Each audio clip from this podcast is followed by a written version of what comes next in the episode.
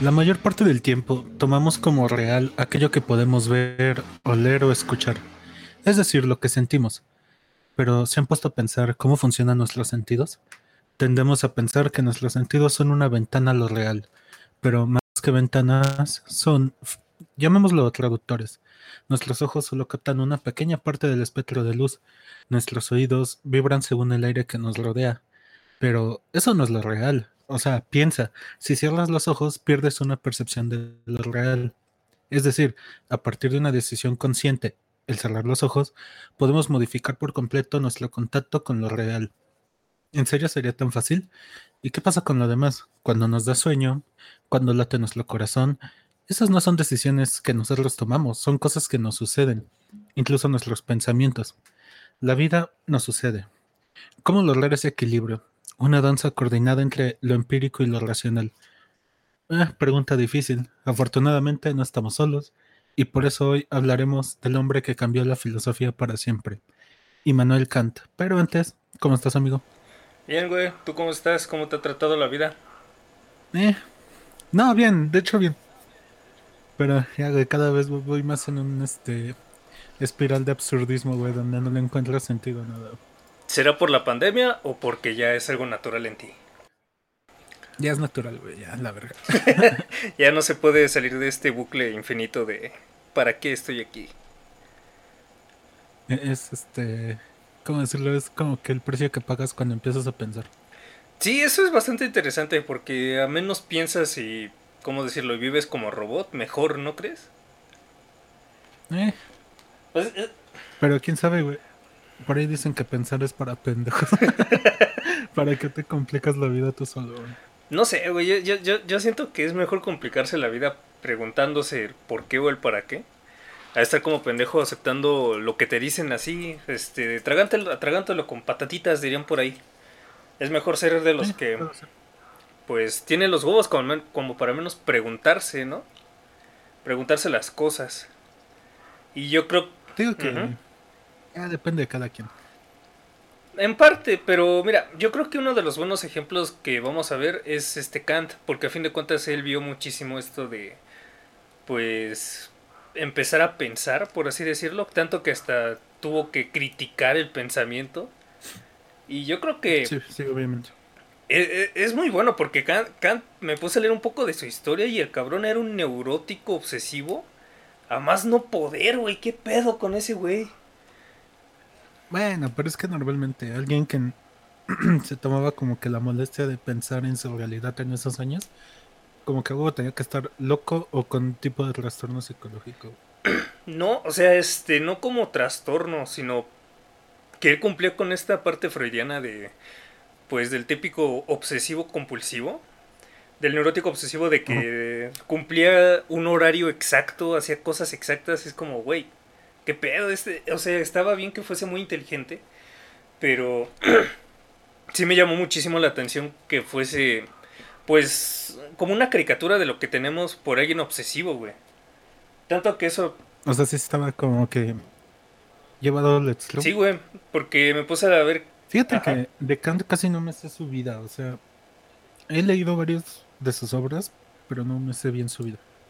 Mm, yo, bueno, o sea, sé que era ese pedo de que era luterano, como todos los alemanes de esos tiempos. Ajá. Y este, y era así como que súper creyente, ¿no? Pero de ahí en fuera como que no me sé muchos detalles.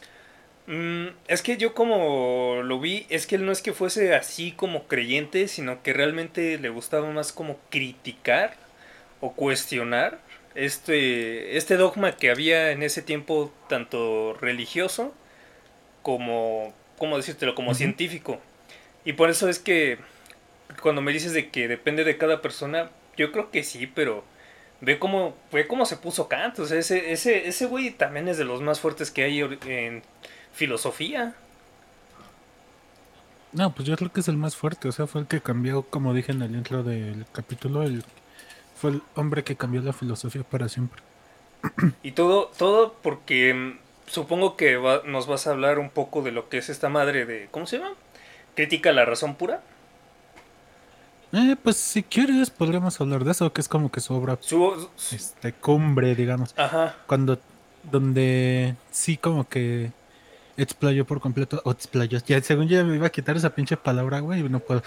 Este, donde extendió por completo su, ¿cómo decirlo? Su tesis, sus ideas. Sus ideas, pero me puse a verle que ese güey le dijeron, no, es que tal vez no estás tan bien. Y estuvo 10 años sin publicar nada y ahí es cuando sacó de su, ¿cómo decírtelo? Su máxima, su máxima obra por la que todos lo conocemos. Pero, a ver, cuéntame, dices que es uno de los que más te ha, ¿cómo se llama? Mm. Pues ¿cuántos años tenía cuando sacó ese libro? Con 57, ¿no? Mm, ay, no sé, güey. Mm, es que por ahí leí que casi todos los filósofos sacaron su obra prima a los 57. Y creo que sí. Creo que fue en el 81 y él nació en el 24, si no me recuerdo. Vamos a ver, nació en el 24, así es.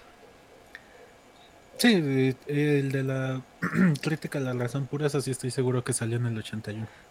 Sí, estás bien. Entonces sí, órale, sí vivió una buena vida este hombre. Pero a ver, cuéntame, ¿por qué, ¿por qué te gustó tanto? ¿Por qué te, te llegó a, a, marcar? Llegó a marcar al buen Víctor. Pues, o sea, ya leí unas líneas el capítulo pasado y, y este... Y te acuerdas que dije, el mundo existe a través de la razón, ¿no? Como breve conclusión de las, del párrafo que leí. Y a partir de esto se podría decir que crítica a la razón pura se resume como en tres preguntas principales. ¿Qué puedo conocer? ¿Qué debo hacer a partir de lo que ya conozco? ¿Y qué puedo esperar de las cosas que conozco? Y, por ejemplo, la primera, que sería ¿qué puedo conocer? Ya sabemos, bueno, si no saben, ya lo dije, Kant fue el hombre que revolucionó la filosofía casi por completo al menos del lado occidental. Y digamos que antes teníamos como que dos ideas muy marcadas para entender lo que es el conocimiento, el empirismo y el racionalismo. De un lado, Locke y Home nos decían que, no sé, que la experiencia y la percepción sensorial, tus sentidos, lo que ves, lo que escuchas, son la forma de conocer la verdad. En una cita de no me acuerdo quién de los dos es, dice que el conocimiento de ningún hombre puede ir más allá de su experiencia. Y por otro lado, y el que se me hacía más sentido personalmente, era el este racionalismo, que como mayor o principal exponente tenemos a Descartes, que él nos decía que el origen del conocimiento está en la razón. ¿Por qué? Porque va muy de la mano con lo que dije en el intro del video, porque tus sentidos te engañan. Nuestros ojos solo captan una pequeña parte de ese eterno espectro electromagnético lo que vemos no es lo real, no podemos fiarnos de nuestra experiencia sensible solamente. Debemos dar paso a la razón para poder conocer el mundo. De ahí la frase más famosa de Descartes, pienso y luego existo. Entonces, digamos que antes de Kant se concebían estos dos actores principales en el racionalismo, ¿no? Que es como que el sujeto y el objeto. El objeto, pues es la cosa en sí, la materia. Un objeto es, es porque existe, y sus propiedades son las que son. El sujeto es quien debe adaptarse a los objetos de su entorno. No sé si me expliqué. A ver. O sea, yo, yo por ejemplo conozco este micrófono, es mi objeto. Y yo como sujeto debo adaptarme a él, tengo que conocerlo, adaptarme para poder usarlo. O sea, por ejemplo, para explicarme mejor, podríamos hacer una regresión como que a la antigua Grecia y los peripatéticos nos dirían, sí, pero ese micrófono también es una sustancia del universo. ¿Por qué? Porque se sostiene por sí mismo, no es necesario que tú lo conozcas para que exista.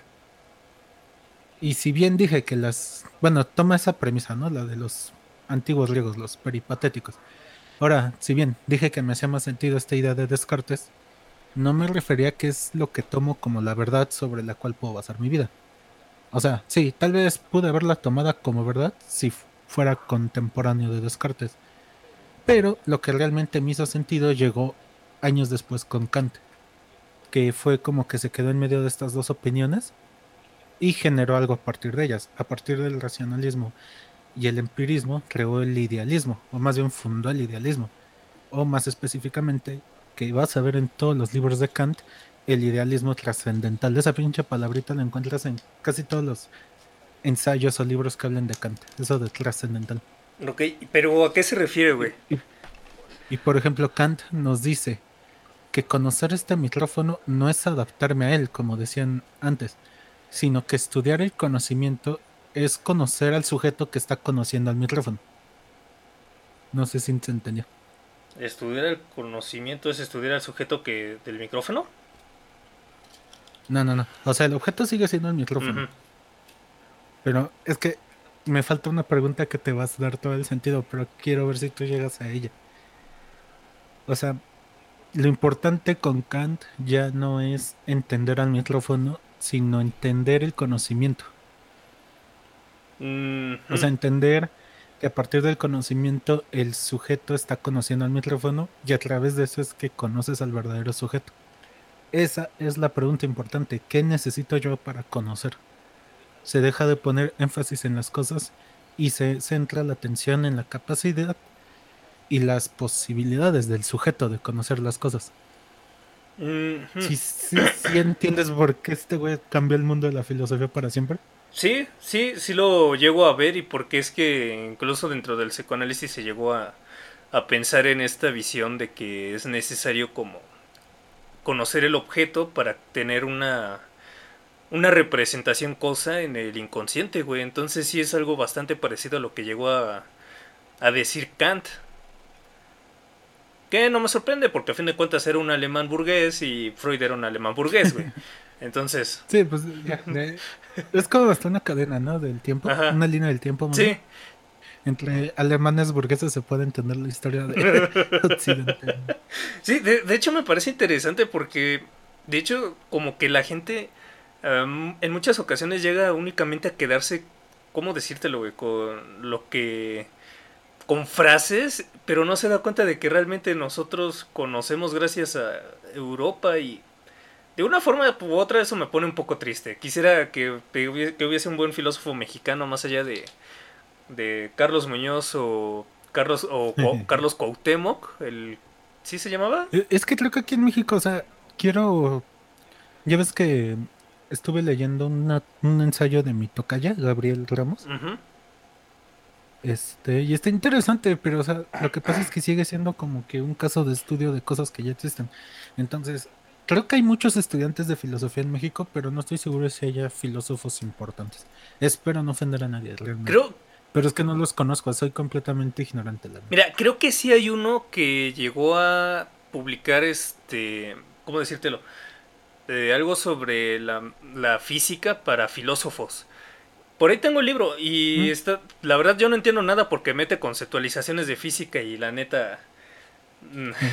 Sí, no es tu campo. Sí, no, no es mi campo, a pesar de que lo quiero estudiar, ya luego te molestaré con algunas preguntas sobre, sobre ecuaciones que pone ahí, pero me parece bastante interesante. Yo creo que no nos damos cuenta de que tenemos buen capital, porque a fin de cuentas, sí, Kant, Freud, Uh, ¿Qué otro alemán? Este. Hitler. Digo, no, no, él no. Este. eh, pues Hegel. Pues todos, todos, eran, todos nos. Hegel, Schopenhauer, Nietzsche. Nos dieron una pauta para el mundo, güey. Y de hecho, lo que me dices me parece lógico. Pero yo a veces digo, ¿y si mejor. Este, ¿cómo decirlo? Retamos a la lógica. Porque a fin de cuentas, yo, yo lo que siempre he dicho es el mayor problema que tenemos es que somos humanos y nuestra lógica es humana. Jamás va a poder tener esta visión como de poder ir un poquito más allá como lo que podría haber dicho el empirismo. Y quizás este Kant llegó como a criticarlo y decir, güey, podemos, pero... No, no lo criticó, de hecho él este era súper... Eh. Era fan, no fan, sino seguidor de este Home, creo.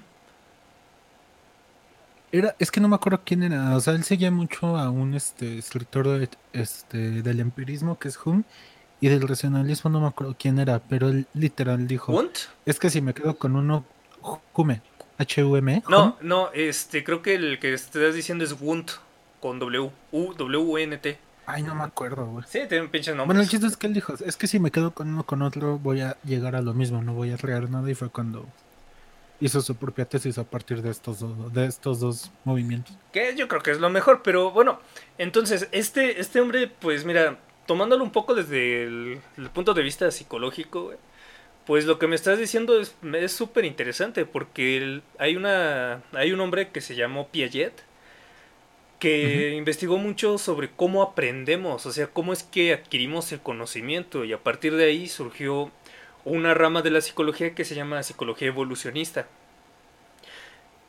Este Payet me, me, encanta porque fue muy criticado ya que experimentó con sus propios hijos. Que es un papucho. no, él sí estaba feo para que veas. Pero experimentar con tus hijos me, me, llamó la atención. Sería, quizás sería la única razón por la que tendría hijos. Pero de ahí en fuera, este hombre lo que hizo fue demostrar que nosotros realmente tenemos como ciertas partes de aprendizaje, ya sea por espejo, ya sea por repetición o incluso por curiosidad. Y esto que me dices, este, de la pregunta que me dijiste de pues, cómo puedo conocer, o bueno, basándonos en conoceré, me parece interesante, güey, porque a fin de cuentas Piaget se lo preguntó y nos respondió que es a base, ¿cómo decírtelo?, de cómo es que tenemos estructurado nuestro propio sistema de educación, que es repetición y memorización. Pero se les olvida de que existe esta parte del espejo, o sea, de que veo y utilizo mi cuerpo. Entonces me parece como que súper interesante, porque entonces nada más estamos, ¿cómo decirlo?, adquiriendo, más no conociendo por cuenta propia. ¿Tú cómo ves? Pues sí, es que por ejemplo lo que nos decía Kant es que ¿Cómo decirlo? O sea, la realidad existe, ¿no? ¿Quién sabe? Y, y, ahí que este... No, bueno, per se tiene que existir algo. A lo que voy es que él nos decía, esto existe, esta es la realidad. Y tú como sujeto, ¿qué haces? No solo la ves, sino que tú introduces formas, llamémosle ideas o pensamientos, que no existían en la realidad, pero siguen siendo intrínsecos a ella si quiero entenderla. Es como que esa relación que hace Kant para como que explicar el conocimiento, cómo se da el conocimiento. O sea, la realidad existe, pero ¿cómo decirlo? No es este... Ay, es que está raro de explicar, güey. O sea, existe lo real, pero sin tus ideas, si bien sigue existiendo, no puedes entenderla. Mm. A diferencia del empirismo, que dice, no, no importa lo que tú razones, la realidad siempre va a estar ahí. Mira, yo creo que, no sé si fue en la escuela o yo lo leí, güey, la neta no me acuerdo, pero podríamos reducirlo a las preguntas de, este, las cosas existen porque yo las nombro o ya existen lejos de que yo las nombre. Entonces yo creo que lo podríamos resumir a muy resumidas cuentas a ese tipo de pregunta, ¿no crees?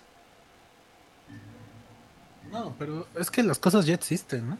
Eh, es que... O sea, por ejemplo, cuando estás respirando, si, si te dicen presta atención a tu respiración, lo que vas a hacer es tratar de controlarla y la nombras.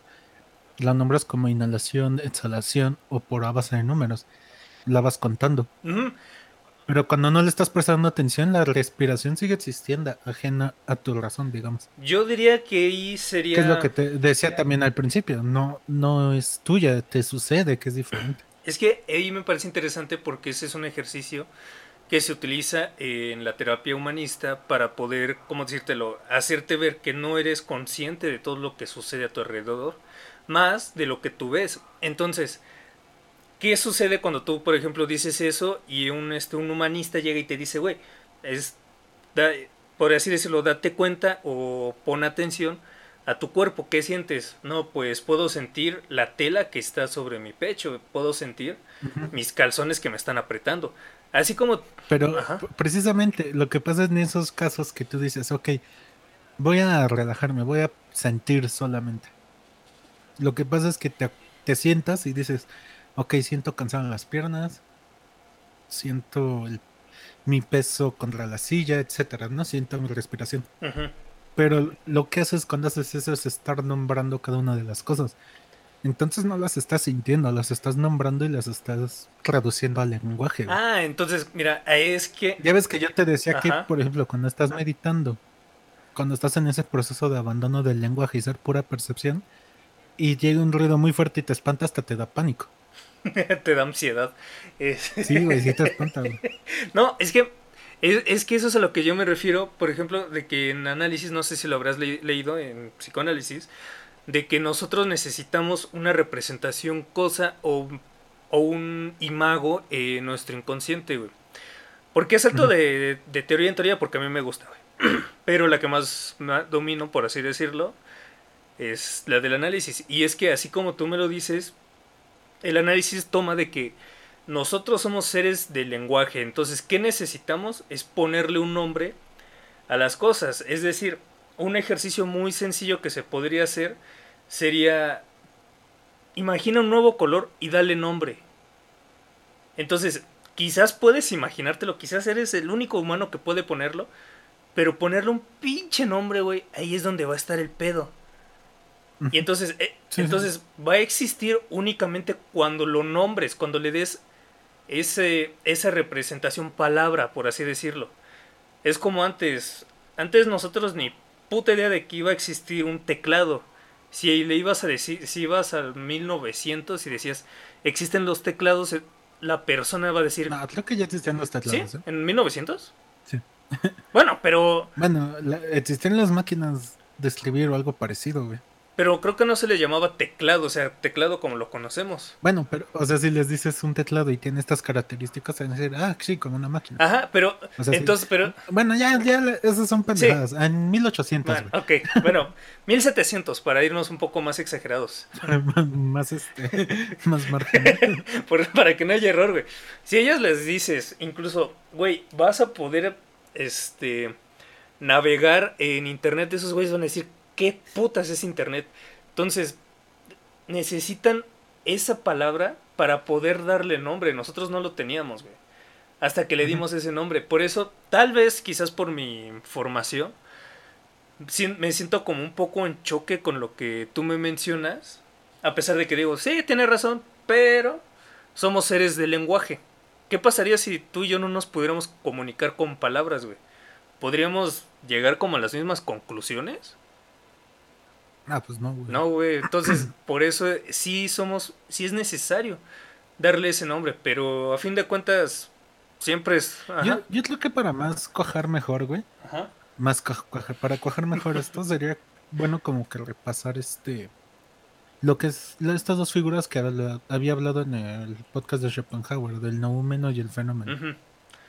O sea, ya dije antes que, por ejemplo, en la metafísica de Aristóteles, no, no mencionar esto. Bueno, sí, mencionó los peripatéticos, pero es lo mismo. Se pensaba que las cosas eran sustancia en sí, cada una tenía, cada ente tenía una realidad en sí, ¿no? Pero Kant nos decía que la realidad en sí de los objetos es incognoscible. Y esa realidad incognoscible es la que se llama noúmeno. Mientras que lo que nosotros vemos o se aparece ante nosotros y percibimos a través de nuestros sentidos son los fenómenos. La fenomenología. O sea, el micrófono este se me aparece a mí, que yo soy el sujeto que lo conoce. Y obviamente es queda sujeto a mi razón y en el contexto de mi espacio y tiempo. Pero. Pues, fenomenología, sí. Sí, esa es la fenomenología. Pero a fin de cuentas, es necesario. O sea, es como lo que te decía, o sea. Ajá. Ah, o sea, la realidad ya habíamos hablado, ¿no? De esto por WhatsApp, creo que la realidad es incognoscible, no la podemos entender. Porque la realidad va más allá de nuestros sentidos, y si nuestra forma de interpretar el mundo o la realidad, muy entre comillas, son nuestros sentidos, pero la realidad en sí misma va más allá de nuestros sentidos, pues es incognoscible, no lo podemos entender. Ya es que te había dicho, podemos crear verdades a través de las cuales acercarnos a la realidad pero la realidad siempre va a estar fuera de nuestro alcance. Que a fin de cuentas incluso la realidad se ve, ¿cómo decírtelo? Mm, mermada. Voy a decir mermada, pero ya igual y luego me cambias la palabra, güey. Es decir, se ve mermada por nuestra cultura, por nuestra ideología, por nuestra visión, por nuestras creencias, güey. Entonces, eh, creo, creo que lo habíamos dicho, o, tú me, o tú lo habías dicho y dije, pues ya para qué chingados recalco. Pero es que en muchas ocasiones podemos ver un... ¿Cómo decírtelo, güey? Pues una, una cosa, un, vamos a poner ahorita que tristemente sucedió esto, lo del metro, que realmente sí es... Yo le mando mis condolencias a todas las familias, porque sí hay que decirlo.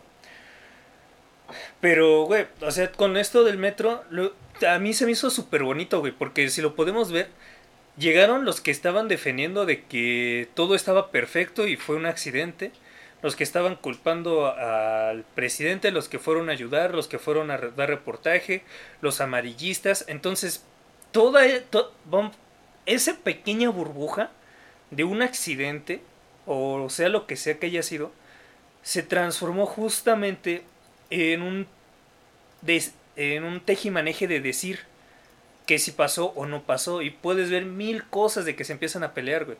Y a mí me llamó mucho la atención porque es como de, entonces, ¿qué fue, güey? ¿La fenomenología nos alcanzó? ¿O cómo puedo decir de que esto es lo que me están asegurando, güey? Por, e, pues yo, yo, por eso yo creo que me... Sí me llamó muchísimo la atención eso, güey. ¿O tú cómo ves? Es, pues sí, o sea, lo que te decía, que nosotros como sujetos vamos introduciendo estas ideas a la realidad para poder entenderla. Digamos, ahorita con lo del metro sí existe esa verdad. Y todos van a tener su propia verdad, ¿no? O sea, por un lado nos va a decir, no fue nuestra culpa, otros van a decir, pues sí fue tu culpa. ¿Cómo saber cuál verdad se acerca más a la realidad? Pues es que estas verdades, como nos decía Kant, se tienen que someter a un juicio. Porque el fin siempre va a ser acercarnos a esta realidad. O, una verdad, no, no. Más bien generar. El fin siempre va a ser generar como conocimiento útil, ¿no? Bueno. No, sé cómo decirlo. conocimiento útil. O sea. Sí, o sea, conocimiento útil. O sea, por ejemplo, en el caso del metro, ¿cuál es una verdad? Que no le dieron mantenimiento. ¿Cuál es otra verdad? que, no sé, güey, que puede que los de ICA digan, no, sí le dimos mantenimiento. Esas dos son verdades, pero ¿cuál de ellas se acerca a la realidad? Es cuando, para lo que se debe meter, someter a ese juicio y a fin de generar lo que te nombre como conocimiento útil, algo que sea realmente útil, digamos. O sea, un ejemplo más aterrizado. Si yo pienso que beber alcohol es un buen hábito, o que desayunar, comer y cenar helado es una buena idea, pues sí, puede que sea una verdad, pero ¿qué tan útil es? Probablemente acabe muerto antes de los 30 años. Oh, a ver, a ver, eso me llamó la atención, güey. ¿Cómo? ¿Puedo ser parte del club de los 27? Sí, sí, sí. Estás mamando, ¿verdad? obviamente, güey, pero... O sea, sí, sí lo comprendí, güey, pero... Pues es que... O sea, estos pensamientos se deben de someter a un juicio para que ayuden a generar cosas útiles. Y sobre todo, como el mismo Kant decía, que sean universales y necesarias. O sea, casarme con mi prima acabaría degenerando a nuestra especie. Universal y necesario sería evitar relaciones incestuosas. Sí, tenemos un muy buen ejemplo con la realeza que fue, escandinava o algo así, que se empezaron a meter entre primos y las deformaciones no tardaron en llegar. De hecho, ah, que en España, en España se dio mucho esto y creo que uno de los últimos reyes así importantes, creo que era mi tocayo Luis XV o algo así Tenía muchísimos problemas para dormir, problemas mentales y todo por la endogamia. Yo creo que ahí debieron de haber aprendido la lección. Pero... Las lecciones de Pero a fin de cuentas, lo que estamos viendo es que realmente, incluso como lo vemos en, en psicoanálisis, es de que la, la realidad, como por así decirlo, existe, pero nosotros no la podemos llegar a conocer. En análisis se podrá decir de que es gracias a que todo pasa a través de nuestras representaciones, a través de nuestras experiencias. Y utilizando un dicho mexicano, cada quien habla de cómo le va en la feria. Es decir, nosotros vamos a decir, tal vez yo puedo decir de que la vida es buena porque tengo ah, un, porque tengo un iPhone, porque tengo este mi madre, porque puedo estar trabajando de lo que me gusta. Y otra persona va a decir, no mames, no, güey, yo tengo que contar los pesos para darle la insulina a mi, a mi abuela. Entonces, así como me lo dices, incluso los mexicanos teníamos una parte de ese conocimiento de Kant que nos llegó. Quizás porque nadie lo conocía, pero al final, como cada quien habla de cómo le va, me parece muy interesante. Sí, o sea, al fin de cuentas todo esto solo son como que formas de... ¿Cómo decirlo? De darle forma al mundo, ¿no? A través de la narrativa que ya tú te cuentes. Pues una, una forma fácil de entender ya por fin a Kant sería con sus imperativos categóricos. Ya te había hablado de ellos luego alguna vez. Pero a ver. Creo que me, habías contado algo de que una amiga te hizo de comer, ¿no? Mm. Y que supo feo o algo así. Ah, sí, fue. Ah, sí, ya me acordé. De que, de que una exnovia, cuando estábamos empezando a salir, resulta de que me hizo una. No, obviamente no voy a decir nombres ni cuándo fue, pero me hizo una crepa o empanada para que nadie sepa. Y realmente estaba fea, güey. Porque estaba. Güey, es que estaba, estaba cruda por dentro, quemada por fuera. Quemada por fuera, ¿no? La, la Nutella creo que la había comprado ayer, pero sabía rara. O sea, estaba masuda. No sé cómo chingados le hizo. Eh, fue una aberración culinaria. Y pues yo para no herirla, pues lo que hice fue comerme toda, toda esa aberración, güey. Con ganas de aguantarme las arcadas, pero ver que ella estaba feliz, dije, ok, me aguanto, güey. y cuando me preguntó, ¿te gustó? Sí. Así, ya, ya sabes, ¿no? Como por cortesía. Y, y digo, las personas que conozcan a Canto el imperativo categórico, bueno, las cuatro formulaciones ya sabrán por dónde voy yo. Para los que no sepan, un imperativo categórico eh, es algo que se hace por el hecho de ser necesario universalmente, de nuevo, recordemos. O sea, es un fin en sí mismo, no es un puente para realizar algo. La formulación más popular, la primera es la ley universal, es esa que, que te dije una vez y me preguntaste que si me la sabía de memoria, ¿no? Yo algo así te dije. Ajá. Que dice que obra solo según aquella máxima por la cual puedes creer que al mismo tiempo se convierte en ley universal. Traducido en lenguaje de barrio. O sea, cosas que tú tú, puedas aplicar siempre en cualquier momento y siempre estén bien. O sea, como decía, cosas que ayuden a mejorar la especie. Debo decir siempre la verdad, debo ser solidario, debo respetar a los demás. Son cosas reales, por así decirlo. Como porque tengo hambre, eso estás de acuerdo que no puede ser un, imperativo. No, eso es una necesidad fisiológica. ¿O biológica? Eh, sí, eh, X. O sea, eso no es la verdad, es una experiencia sensible, digamos, ¿no? Y o sea, uno podría caer en el pensamiento fácil de que siguiendo esos imperativos es fácil actuar y ser bueno. Tal cual, son cosas que siempre se aplican, ¿no? Entre comillas, es una tarea fácil.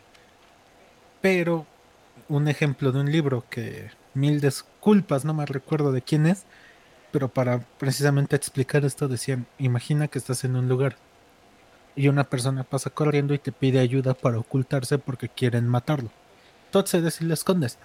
Minutos después llega un tipo y te dice, ¿acaso viste a tal persona? Por favor dime todo lo que sepas. ¿Tú qué harías? Mm. si lo escondí, pues daría señales, pero para que se fueran a otro lado, aunque sí, primordialmente preguntaría... Pero eso es mentir. Pero primordialmente preguntaría... ¡Aguanta, perro! Te eh, eh, es que mira, o sea, eso fue la a priori, pero realmente lo que más haría sería, pero ¿por qué lo persiguen? O sea, ¿qué hizo? Saber si realmente es una persona. Te van a decir que no te importa eso, que tú nada más digas la verdad o lo que sepas. Es que no sé, porque la, la verdad siempre está muy... Hay, que está muy teñida, güey. Entonces por eso yo diría, no lo sé. Pues se fue para otro lado y sí, es mentir. Pero eso sigue siendo mentir. Pero a fin de cuentas... ¿Estás de acuerdo que las mentiras degeneran a la especie? Degeneran el mundo, digamos. Tan solo con lo del metro, la corrupción hizo que se cayera el metro y que personas perdieran la vida. Que eso es a grandes rasgos, pero también hay mentiras que son bastante buenas de realizar, güey. Por ejemplo, en, alguna ocasión yo llegué a ver casos en los que existía este tipo de, ¿cómo decírtelo? Güey? De engaño de, de infidelidad entre padres y los hijos se enteraban y los padres les mentían y para la estabilidad psíquica del, del niño era mejor decirle, ah, sí, Simón, sí, no, no pasó nada, era tu tía.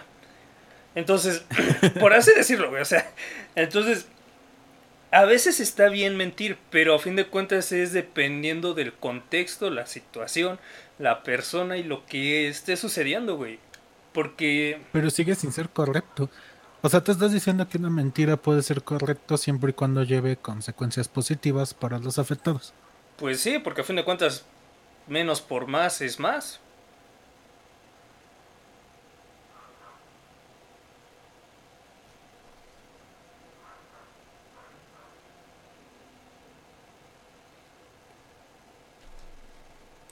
grabar?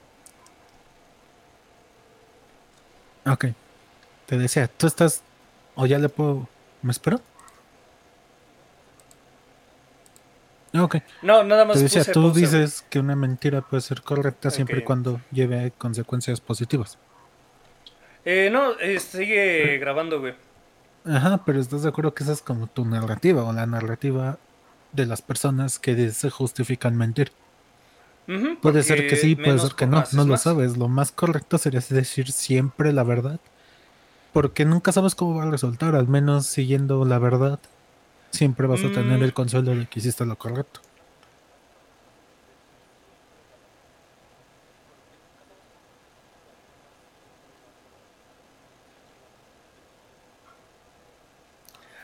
quizás por lo que, ahora sí que por mi formación de tanto estar frente a las personas, sí te puedo decir de que la verdad en muchas ocasiones la cera más de lo que podría haber llegado a conciliar.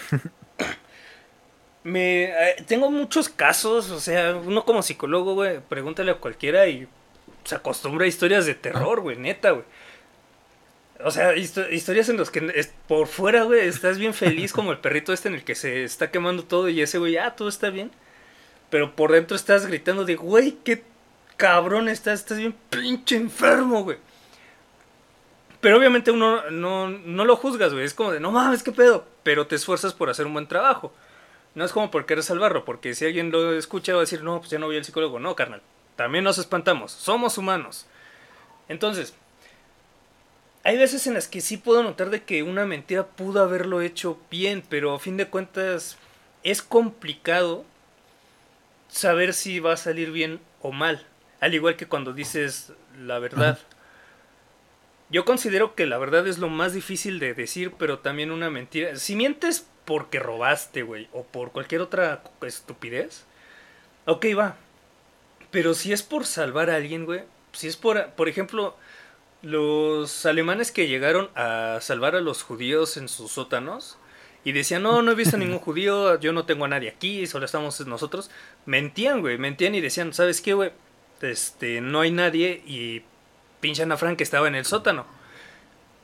Entonces, ellos mentían justamente por un bien mayor. Entonces, claro que dependerá del contexto y de la persona. O sea, yo, yo no puedo decir que decir la verdad siempre será bueno si en ocasiones puede pasar a chingar a la persona. Es decir, también vámonos un poquito a México, en la masacre de Tlatelolco, cuando llegaron a esconder a los estudiantes y si decían la verdad, pues no solamente mataban a los estudiantes, sino también a quien los, los había escondido.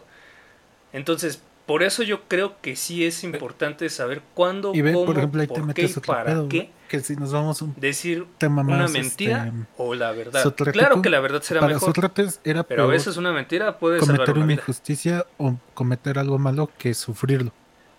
Entonces Sócrates te dirá, no importa que me maten, yo voy a estar del lado de la verdad. a tal grado de que él dijo, ok, prefiero que tomarme la cicuta a traicionar a mi estado o ir en contra de mis propias leyes.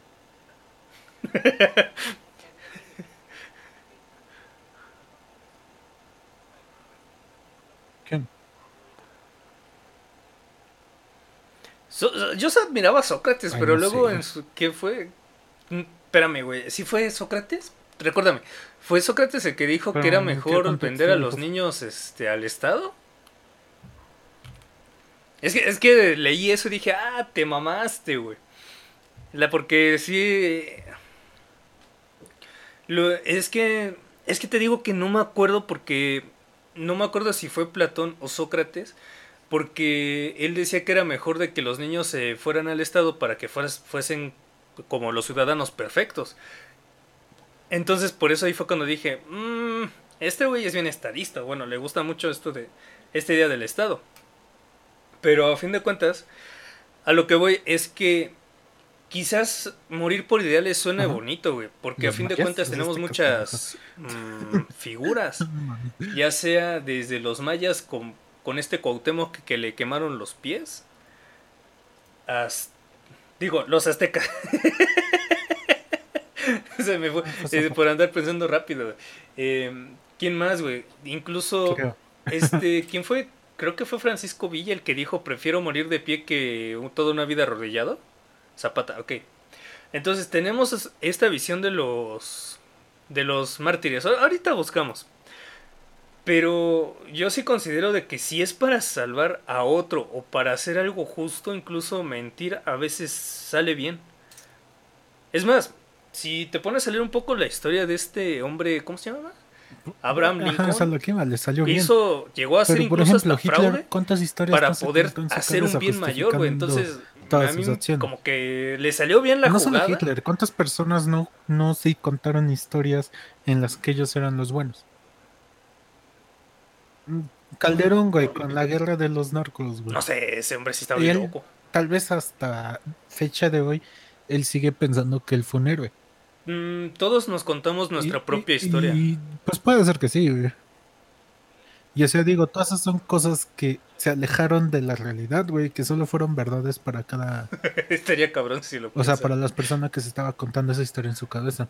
Sí, sí, sí. Y a lo que voy con decir siempre la verdad es que las verdades, estas que se someten a un juicio, y ya tú dices, ok, esta es la verdad, y aunque me cueste la tengo que decir, son las que nos van a acercar más a la realidad. Bueno, claro, siempre y cuando sea la intención de la humanidad, ¿no?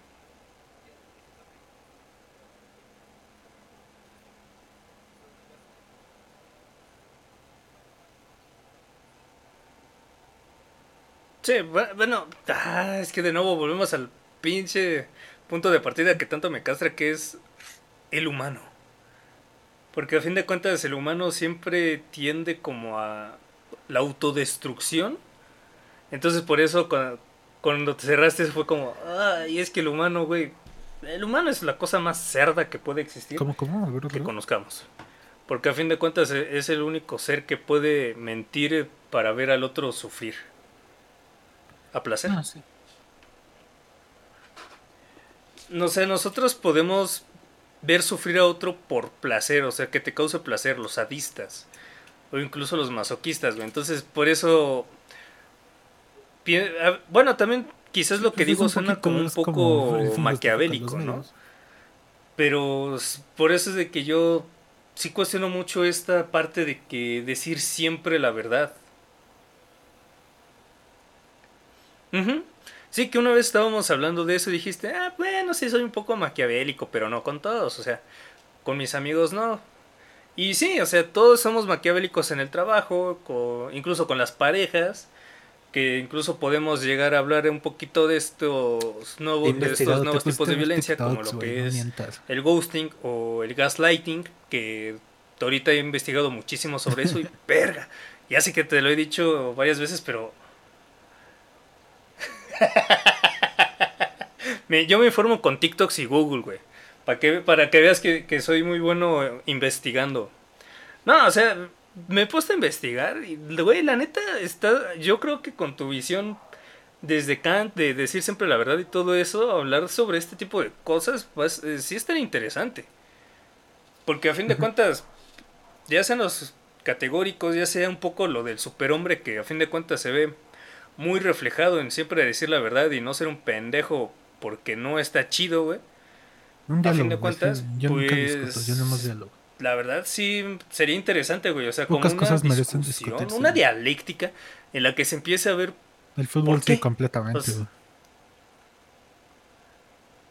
pues eh, ¿Qué es la frase esa mamadora de que de todas las cosas sin importancia, el fútbol es la más importante.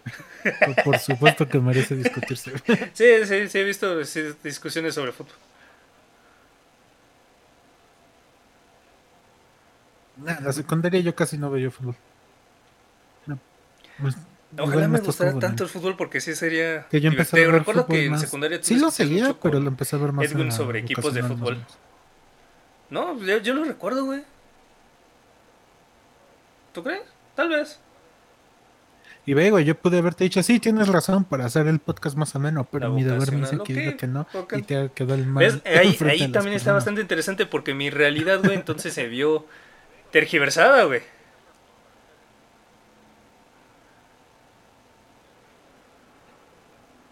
No, de hecho hasta quedó ameno, güey, porque a fin de cuentas también eso indica de que mi realidad, güey, pues está sesgada por un por algo llamado memoria. Entonces, ¿cómo sé que mi memoria es real? Ah, Tú una vez me dijiste que. o sea, para la gente que no dijiste esta madre de que. ¿Cómo se llama?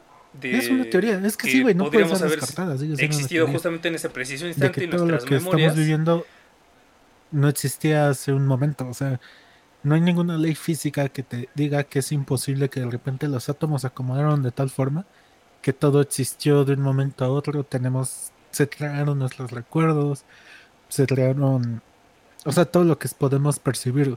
No hay, digo, no hay ninguna ley física que diga que es imposible eso. Entonces, digo, suena muy fumado, pero no es descartable, güey, que no seamos reales. O que nuestros recuerdos no sean reales, que simplemente somos algo que está sucediendo en el universo.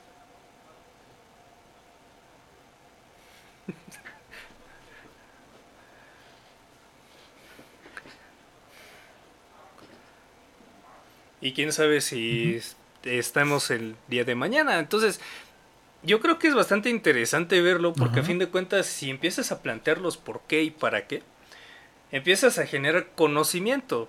Quizás no llegues al conocimiento real, pero a fin de cuentas generas algo. Y es lo que a mí me gusta mucho, por ejemplo, contigo, de que empecé a hablar contigo y de pronto resultó de que sabías bastante. Y dije, ah, este pendejo, es bastante interesante hablar con este, con este güey. Y empezamos a generar.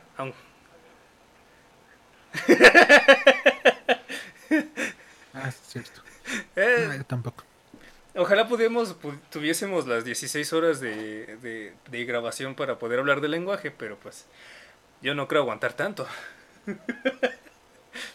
Pero a fin de cuentas, este, empezamos a, platicar y a generar este diálogo y por eso nació esto. Entonces, yo considero que es muy importante que no nos emputemos en primera cuando alguien te dice, ¿por qué?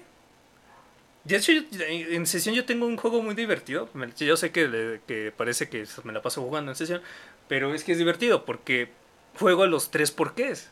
Cuando alguien me dice, no, es que extraño mis porqués. Ah, ok, juguemos. ¿Por qué? Ah, porque era bonita. ¿Por qué? Y se callan. No pueden llegar a los tres porqués. Entonces le digo, entonces, ¿qué onda, carnal? ¿Cómo que estás extrañando algo? Güey, es que me imaginé así con la relación, güey. A mí me parece súper este, importante. es que extraño un esta Que incluso eh, somos dos milenias que creen que tiene sus sentido. pláticas son lo suficientemente interesantes. Yo neta me estás diciendo que te gustan esas pendejadas.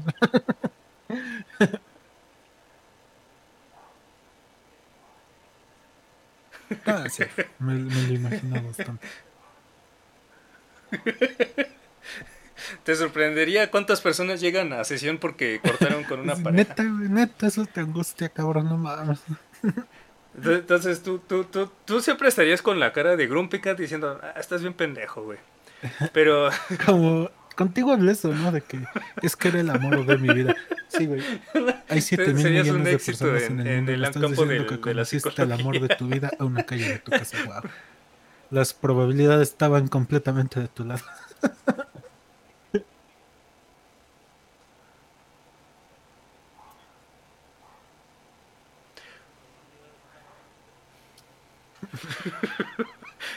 aunque el sarcasmo a veces ayuda, por ejemplo, que, que alguien diga eso, güey, es como de, ah, conociste el amor de tu vida a los 20 años, estás cabrón, güey. Y se emputan, pero al final dicen, no, sí, tienes, tienes razón. Entonces, este, ya un poco para ir cerrando este podcast kantiano sobre la verdad, la realidad y todo lo que nos puede llegar a, real, a, a conocer, por así, por así decirlo es el momento en el que empezamos como a hablar ya de cosas comunes de toda la vida, cuestionándonos desde mi área, que es la psicología, desde el área de la, de la filosofía de Víctor, el por qué y el para qué de las cosas que a fin de cuentas no pues tú me habías yo creo que, ¿no? que te gustaría hablar de redes sociales parece bastante interesante ¿Y tú qué temáticas llegarías a proponer, Víctor? Para que la gente, pues... ¿Cuál? Ah, sí, de redes... Sí, está chido, güey. Entonces, incluso las redes sociales son una nueva realidad, güey. Ya luego te diré bien el por qué, pero está bastante... está bastante cerdo, güey. Eh, Entonces, eh, ya un poco para ir cerrando, no ¿hay algo que te gustaría decir este por último? ¿Cómo, decirlo? Como que reflexionar. Él decía que... ¿No seas pendejo? Hay que tener el coraje de siempre utilizar tu propia razón porque es el único camino a la iluminación, digamos. O sea, y ahí fue cuando empecé a estudiar más, güey, y dije, ok, voy a empezar a usar mi razón, justo como Kant lo hubiera querido. fue cuando me empecé a meter en las pedas del pensamiento crítico, de por qué creo lo que creo, cosas así, güey ese, ese como que frase de aliento de tener el coraje de usar tu propia razón, como que me hizo clic. Pues parece bastante. No, puedes usar tu razón y ser un pendejo, güey, pero por lo menos usa tu razón, güey. No te quedes con las verdades que te contó Ten coraje de no ser un pendejo que no, que no cuestiona las cosas.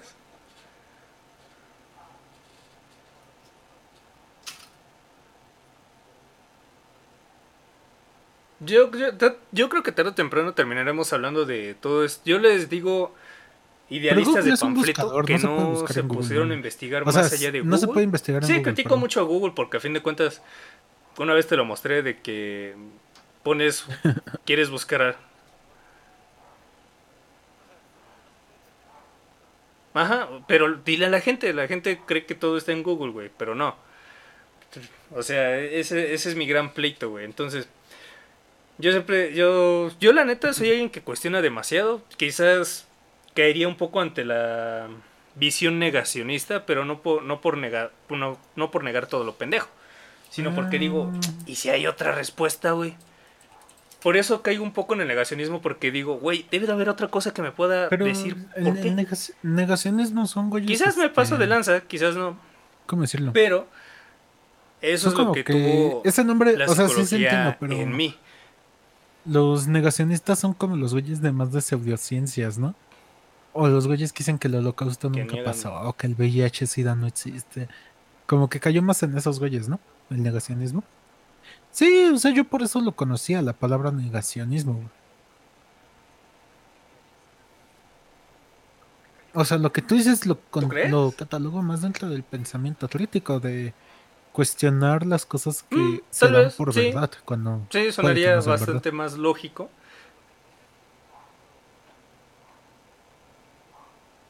Es que negacionismo suena más a alguien que nada más niega las cosas con tal de evadirse de la realidad dijo una verdad digamos. no no fue Pate de Fue cómo se llaman estos este cuarteto de nos es plana güey yo que no. Mm. Como los que creen que el zodíaco les. Esos güeyes son negacionistas de la. del horóscopo les. ¿Cómo se llama? Una posición del planeta Saturno va a regir su personalidad.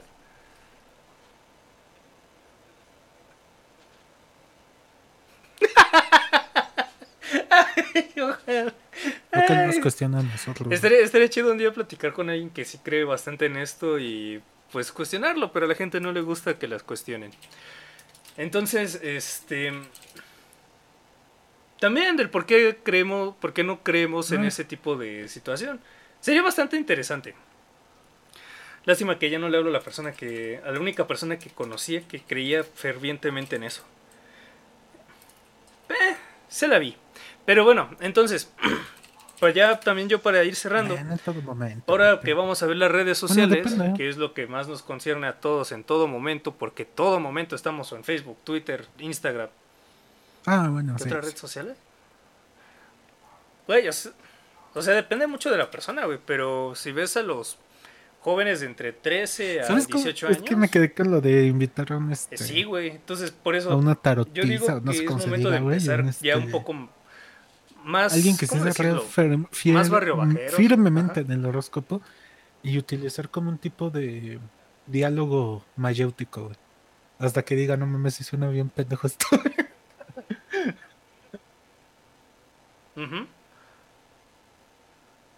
Es que siento que caería mal porque Más bien sí estaría mal, güey, porque lo estoy haciendo con la hazaña de que hacerlo quedar mal. No estaría mal. Entonces, por eso pero- también no siento, no me sentiría tan cómodo haciendo.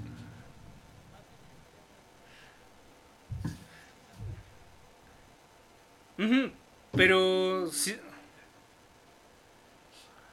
O sea, si lo hacemos más con el único objetivo de ver por qué y ver, o sea, que choquemos, por así decirlo, Ah, pues, generar un diálogo estaría chido, güey. Pero si lo dices así como, ahora sí que al estilo Dallas de te quiero hacer quedar mal para yo verme chingón, entonces no, güey, ahí sí no. Por eso, eh, ese pendejo hace eso. Entonces, ojalá nos mencione para que la gente pueda escucharnos y decir, ah, no mames, no, pues sí está pendejo. Pero, pero en sí, este, ya. Sí, es por eso, como por eso dije mayórtica. Pero tampoco Como cuestionarlo. lo Sócrates enseñaba, güey. Cuestionarlo con Que él bases. descubra verdades por sí mismo. Cuestionarlo porque de- leíste y dijiste, ah, chinga, pues esto necesito diálogo Sí, pero. Sí, güey, pero la. Del diálogo y las preguntas. Que a fin de cuentas es parte también de la psicología. o sea, nosotros le llamamos diálogo socrático a cierto Es que ya tipo me clavé de que sucede Es que estaría súper chido. en la consulta. E- Entonces, ahora sí, ya para cerrar, yo digo que ya aquí espantan. Y lo chido de la mayórtica es que se hace sobre. No se puede preparar para hacer quedar mal a la gente. Quizás, quizás Porque un día lo hagamos, se pero en las no para respuestas que te van dando. Entonces, desde la primera. Yo le puedo preguntar qué es el horóscopo. Y ya es lo único que puedo llegar a planear, digamos. Ujú.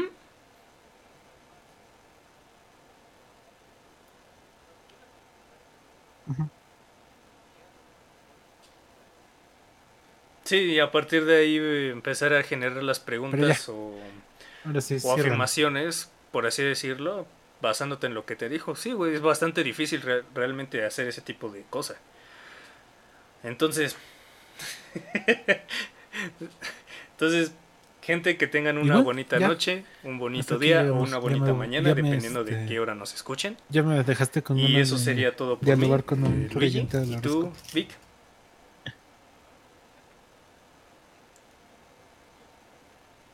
No, es tan interesante.